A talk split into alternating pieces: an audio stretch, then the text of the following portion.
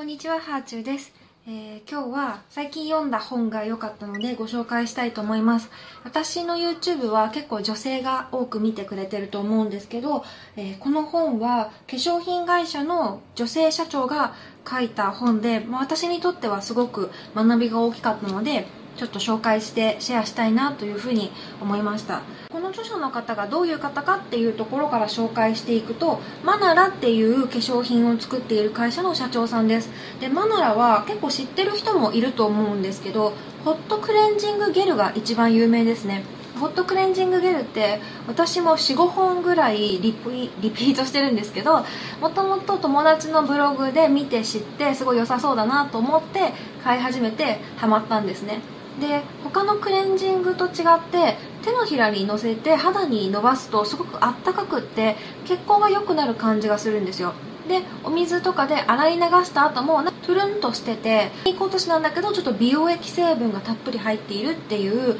商品です。もう一つ私、えー、とここの会社で好きな商品があって BB リキッドバーっていう商品なんですけどそれはどういうものかというとえっ、とスティック状になったファンデーションですね。なのでこうキャップをパコって開けて出して、えー、と肌にヒュッヒュってつけると手が汚れずにファンデーションが肌につくみたいなそんな商品です。で両方ともすごく好きで何回もリピートしてるし何回もブログとかインスタとかあの自分の SNS にも載せてるんですけどちょっと残念ながら今現品をお見せすることができません。ちょっと最近ね私あのアメブロの方をお買い物日記みたいにリニューアルしたので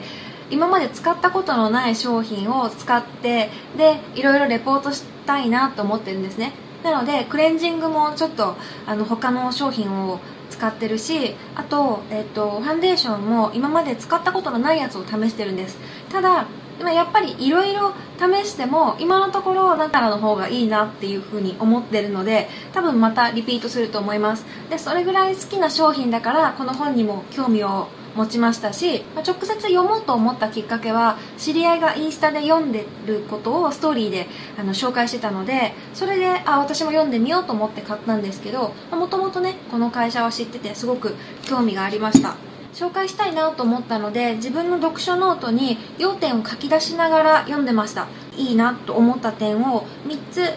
と読み上げていきたいと思います。1つ目が決めたらやり通す。2つ目が外注をうまく使う。そして3つ目が社外での経験をちゃんと仕事に生かしていくですね。でこれ順を追って説明していくとまず決めたらやり通すっていうところからなんですけどもともと著者の岩崎さんはもう残業イコール正義だっていう考え方の持ち主だったんですよ。でまあそういうね会社文化ってまだまだあると思うし忙しい会社だったらなおさらですよね。生産性を上げようと思ったら仕事に多く時間を割く方がそれだけ生産できるし成果も上げられるんですよ。それ自体は間違ってないと思うんですけどでもそれをこう徹底している中で自分の人生と仕事との折り合いがつかなくなってくるなって感じることが多分誰にでもあると思うんですね。で岩崎さんの場合は高齢出産をしてまさにそう感じてしまったと。で仕事も子育ても家事も全てが中途半端になっていく中で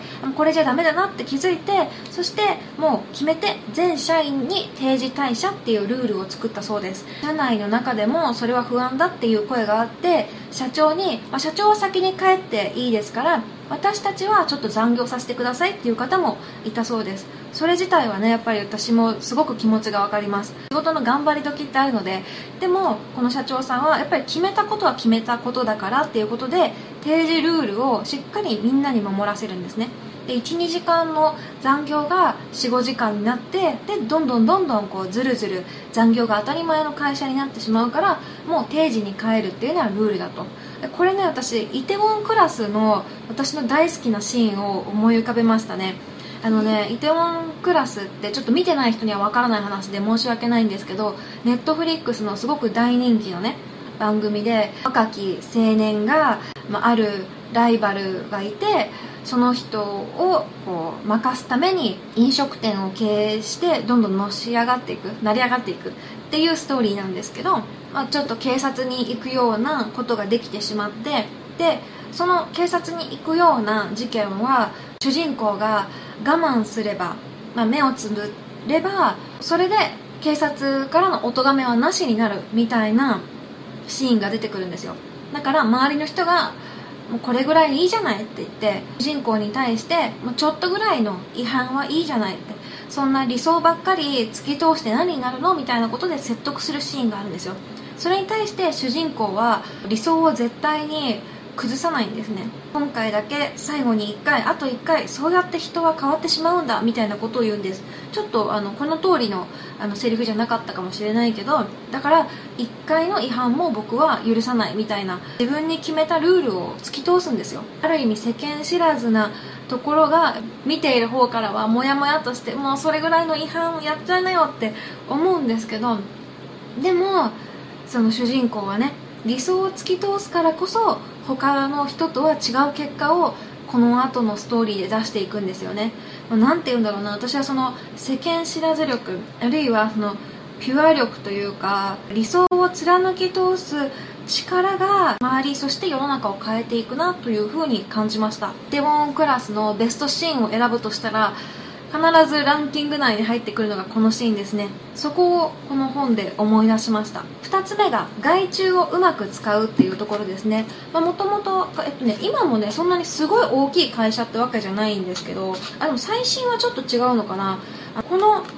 本の中では私たちの会社は社員43名っていうふうに書いてあるんですけどこの本結構ね出版が前なんですよ。2016年だからもう4年経ってるんですね。なのでもっとあの会社大きくなってるかもしれないですけど、まあ、そういうね小さい会社だからもともとこういろいろ全部自分たちのところでやろうとしてたんですね。自分たちでもともと配送をしていたらいっぱいいっぱいになっちゃったみたいなエピソードが出てくるんですよ。その後ねアウトソーシングするっていう決断に至るんですけどここでね出てくるのがもしも私がアウトソーシングをしないで自分で配送をしていたら一番大切な製品開発がおろそかになったり広告を作る時間がなくなってしまいます。1日は24時間しかありません。そのうち働く時間は8時間。私たちは考える仕事に費やす貴重な時間をアウトソーシングによって生み出していたんです。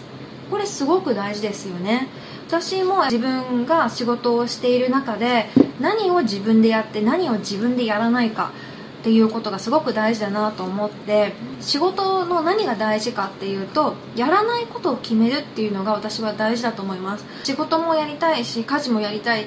し子育てもやりたいっていうふうにいっぱいいっぱいになる時にじゃあどうしようってなったら自分の能力を高めるのって限界があるんですよね。苦手なこともあるしどうやって工夫しても24時間は24時間で私だけ48時間もらえるってことはないんですよ。例えば家事代行を使うとかね。もう今日はいっぱいいっぱいだからウーバーイーツ使おうって言ってでご飯のあの作る時間だったりその後片付けの時間を短縮したりとかもうそういうことしないとね回っていかない。3つ目は社外での経験を仕事に生かすっていう風に書いたんですけど私が最初に喋った BB リキッドバーっていう商品。この商品あのファンデーションがスティック状になってて手を汚さずにファンデーションが塗れるんですね。で私これ出産前妊娠前からずっと愛用していて本当にいい商品なんですよもともとこれは母親が使ってて「何それ?」って言って使わせてもらったらすごいよくてなんかねこうとろっと滑らかなピックで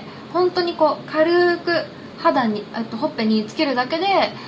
ファンデーションが伸びていくんですね、まあ、その後こうちょっとクッションでシュシュシュシュってやったらもうメイク完了するんですけどこの私の大好きな商品ってママになった社員さんが考えた商品らしいんですよ。ママになると赤ちゃんの世話が忙しすぎてメイクなんてできません。そこでささっと塗れてしかも綺麗に仕上がるバータイプのファンデーションを考えたのです。でねこのエピソードを聞いてますます BB リキッドバーが好きになってまたちょっとリピートしようって思ったんですけどママになることって女性にとってはすごく大きな決断なんですよ。妊娠中は自分の体であって自分だけの体ではないし思う通りに体を動かせないしで不自由を味わうし妊娠中って初めてのことだらけでで生産性だって落ちるしこの後のキャリアどうなっていくんだろうって不安になるしその辺の不安は私はこの「子供がずっと欲しかった」っていう本にもちょっと詳しめに書いたんですけどやっぱりすごい不安があって子供を持って大丈夫なのかなっていうふうに思うこと絶対女性だったらあるはずなんですよね。子供って人生を豊かにしてくれるものではあるけど仕事人生を豊かにしてくれるものってかっていうとすごくね難しいなって思っちゃうの。なんですけどこのお母さんになって時間がなくなったっていう経験もこうやって仕事に生かすことができれば仕事人生にも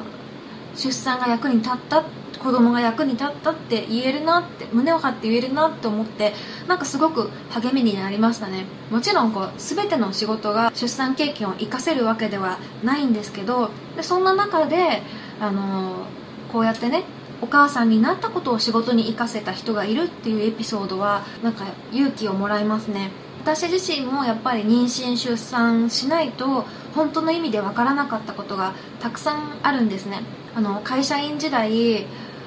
ママたちはね早く帰ってたんですよ。でそれでその分やっぱり仕事を私たち、ね、若い社員が担当したりしていて、まあ、若かったしね不公平だなって感じてしまったこともあったんですけどでも自分がやっぱお母さんでありながら働くっていうことの大変さを身にしみてもっともっとこう助けてあげるべきだったなって。こんなに大変なんだったらもっと優しくできたなって思って。まあね過去のことをどれだけ今悔やんでもしょうがないのでこれからの人生に生かすしかないですけどママになったからこそ得られた経験をちゃんと仕事に生かすっていうことを自分もしていきたいなというふうにすごく勇気をもらいました、えー、そんなわけでこのねえー、ほとんどの社員が17時に帰る売上10年連続右肩上がりの会社。ちょっとタイトルは長いですけど私はすごくこう勇気をもらった本でした。なんかちょっと気になる人がいたらぜひ読んでみてください。割とねこうサクッと読める本だと思います。今日はおすすめ本の紹介でした。ではではまた。